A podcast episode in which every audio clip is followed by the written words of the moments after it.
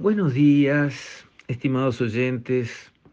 Quisiera referirme hoy al primero de mayo con el saludo que corresponde a los trabajadores de todo el país, incluyendo los patrones, incluyendo los empresarios, incluyendo los profesionales. Son todos trabajadores, ¿eh? Y, y trabajadores de verdad.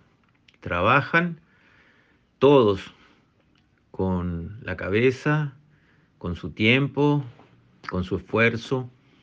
Así que bienvenido el recuerdo a todos los trabajadores del país. Y me gustaría reflexionar, porque es importante para nuestra sociedad, sobre el acto del primero de mayo de la central sindical del PITCNT, donde se supone que los trabajadores del país expresan sus puntos de vista, porque captan en ese momento la atención de todos los medios de prensa y de ese punto de vista es una buena caja de resonancia para que todo el mundo entienda qué están solicitando, qué problemática están enfrentando y qué sería lo que ellos quisieran que sucediera. En primer lugar, quisiera decir que cada primero de mayo me llevo una desilusión. Uno tras otro, no cambia jamás. ¿Por qué? Porque veo que los trabajadores piden, reclaman y expresan exactamente lo que no les conviene y no lo que les conviene. ¿Qué les conviene a los trabajadores? Veamos, ¿qué les conviene? Pensémoslo en abstracto, no en el Uruguay hoy, en el mundo, en la teoría. ¿Qué le conviene a los trabajadores? Es muy simple. Lo que les conviene a los trabajadores es que haya muchas empresas que quieran contratarlos. ¿Qué le conviene al que tiene papas para vender? Que haya muchos que quieren comprar papas. Porque así que sucede, sube el precio de las papas. Exactamente lo mismo pasa con los salarios. Lo que le conviene, pero de verdad, y le conviene muchísimo a los trabajadores, es que se instalen muchas empresas que precisen contratar personas. ¿Qué va a suceder? Hay mucha demanda de trabajo y así como con las papas, los salarios reales y no de favor y no torciendo el brazo en la espalda de nadie, suben. Eso es lo que ha sucedido en los países bien administrados. ¿Cuáles? No precisa que se los diga yo. ¿A dónde van los trabajadores que se cansan de no conseguir trabajo o de tener un salario demasiado bajo? ¿A dónde van? ¿A dónde van en el mundo? ¿A dónde van los uruguayos que se van del país?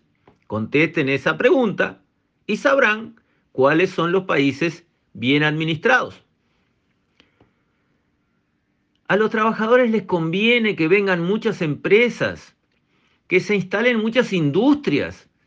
Así conseguirán mucho más fácil un trabajo y como hay gran demanda, los salarios subirán para que ese trabajador no se vaya a la empresa al lado. Pero además, si no está conforme con su trabajo, las condiciones del empleo o la cara de su gerente, será muy fácil para él mudarse a la empresa al lado porque también estará deseando contratarlo. Eso es de verdad lo que le conviene a los trabajadores. Entiéndanlo, es así. ¿Qué es lo que plantea el PIT-CNT año tras año? Ya es una letanía que aburre. La lucha de clases. Lo mencionaron otra vez. La explotación del hombre por el hombre. Lo mencionaron otra vez. O sea, ellos contra nosotros.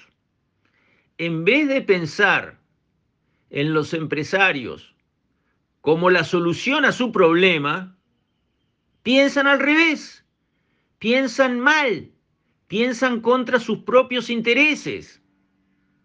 Son ellos contra nosotros. Nosotros los buenos, los explotados, los que no llegamos a fin de mes, los que necesitamos ayuda. Nosotros, pobres de nosotros. Y ellos, los explotadores, los que explotan al hombre por el hombre, los egoístas, los malos. Ese discurso es tóxico, funesto, arruina a los países, pero especialmente arruina a los trabajadores. Ese es el discurso que le escuché a Mujica, los pichis de un lado y los cajetillas del otro. Eso es lo que da origen a la grieta que tienen en Argentina. Un país enojado y atacando al otro país, a la otra mitad. ¿Queremos eso? Primera pregunta. ¿Le sirve eso a alguien? Segunda pregunta. ¿A los trabajadores cómo les va con ese discurso? Tercera pregunta.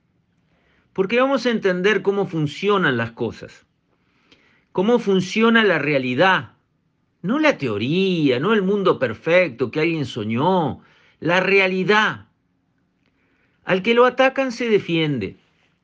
Cuando al empresario lo atacan diciéndole explotador, lo atacan llevándole la carga con acciones sindicales permanentes, cuando al empresario lo atacan, ¿qué hace el empresario? Se defiende. ¿Cómo se defiende el empresario? Muchas maneras. Empieza por contratar la menor cantidad posible de empleados. Ni que hablar. Segundo, se pone en una actitud intransigente. Si me van a atacar igual, ¿para qué voy a negociar y conceder lo que podría llegar a conceder si me la voy a ligar igual? Si me la voy a ligar, me la voy a ligar con algo de razón porque no les voy a dar nada. Se defiende el empresario. Tercero, el empresario no viene, iba a poner otra fábrica. ¿Sabes qué? Si soy el explotador que explota al hombre, voy a poner la fábrica en otro lado donde me agradezcan por haber invertido, tomado riesgo y pagado salarios todos los días del año. Me voy a otro lugar. Y otro lugar puede ser adentro de este país, irse de lugares donde hay mucha virulencia sindical e instalar una fábrica en pueblos donde se bendice la llegada de una empresa que dé trabajo todos los días a los habitantes. Pero también los empresarios se van del Uruguay y se instalan en otros países donde esta virulencia sindical no existe, donde se agradece la instalación de una empresa. Porque acá en este país estamos teniendo un discurso medio raro como nación. El gobierno está deseando que vengan a instalarse empresas les da beneficios fiscales, les da declaratoria de interés nacional, les exonera de impuestos si alguien se decide a venir. Y si tiene un poco de suerte, le da una zona franca. Para que vengan, para que vengan, para que vengan. Y por otro lado, los sindicatos que tendrían que ser los más felices de que se instalen empresas, están afilando la cuchilla a ver cómo van a cortar acá, atacar allá, pinchar acá con ese discurso antiguo, viejo, gastado, equivocado hasta más poder, tóxico, negativo, ruin. Porque los empresarios se defienden, se defienden y es lógico, es defensa propia, son atacados, se defienden. Entonces, ¿qué les conviene a los obreros? ¿Qué le conviene a los trabajadores? Que vengan muchas empresas, que las que están contraten muchos más empleados, que la demanda de trabajo acá dentro de este país suba, suba en términos reales, suba de verdad, suba de una forma genuina. ¿Qué pide el pit repartan más plata con la tarjeta, hagan más obra pública, hagan la cuenta. Todo lo que pide el PIT-CNT no es que vengan más empresas, que hagan TLC con el mundo para facilitar la erradicación de inversiones y mejorar, digamos, la estructura de costos y de ingresos de nuestro país para que nuestros salarios valgan más. No pide lo que les conviene. Pide que el Estado gaste más. Revisen la propuesta. Todos los renglones son que el Estado gaste más, que el Estado gaste más. ¿Así? ¿De dónde tiene que gastar más el Estado? Este gobierno recibió un déficit fiscal del 5% y subiendo. Argentina, desbaratada y deshecha como está, tiene un déficit fiscal de 3% y está a los manotones de ahogados. 5% es un déficit muy, pero muy, pero muy alto. No, que gaste más. ¿De dónde? ¿Más deuda? Que ha venido subiendo sin parar a nivel de dos mil y pico de millones de dólares por año. ¿Así quieren que seguir gastando más? ¿O más impuestos? ¿Quieren que suban los impuestos? Que ya están por las nubes en este país comparado con cualquier país del mundo. Esa es la receta del pit para que a los trabajadores uruguayos le vaya bien para siempre. Perdónenme, lo tengo que decir fuerte y claro. No entendieron nada. No entendieron nada. Lo que están diciendo es una receta para perjudicar de manera sólida, constante, profunda a los trabajadores de este país. Es así. Entiéndanlo. No es pedir y pedir y pedir y apretar y apretar y apretar a los, a los empresarios la receta buena para los trabajadores. Es lo contrario de eso. Vayan a ver cómo se ha hecho en los países que han funcionado bien, hacia dónde van los trabajadores que se cansan de sufrir las consecuencias de la receta del PCNT. Entiéndanlo, piénsenlo, reflexionenlo. Bájense del caballo la ideología marxista la lucha de clases. Eso es un fracaso total en todas partes del mundo. Nadie inteligente con un poco de buena fe puede seguir a caballo de esas ideas tan absurdas, comprobadas y rematadamente equivocadas, señores. Se hacen daño a ustedes mismos y nos hacen daño a todos los demás. Eso es lo que está pasando con nuestra dirigencia sindical. Están rematadamente equivocados. Punto. Y al sostener y seguir sosteniendo esos planteos, embroman a los trabajadores del Uruguay y a todo el resto del país. Qué lindo, ¿no? Qué bueno. Siglo XXI y seguimos con estos versos. ¿Hasta cuándo? ¿Hasta cuándo la lucha de clases? ¿Hasta cuándo la explotación del hombre por el hombre? Por Dios.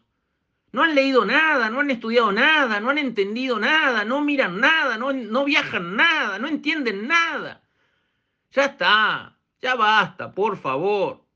Sinceramente espero el próximo primero de mayo el discurso sea diferente, sea un discurso realmente en favor de los intereses, los reales intereses de los trabajadores.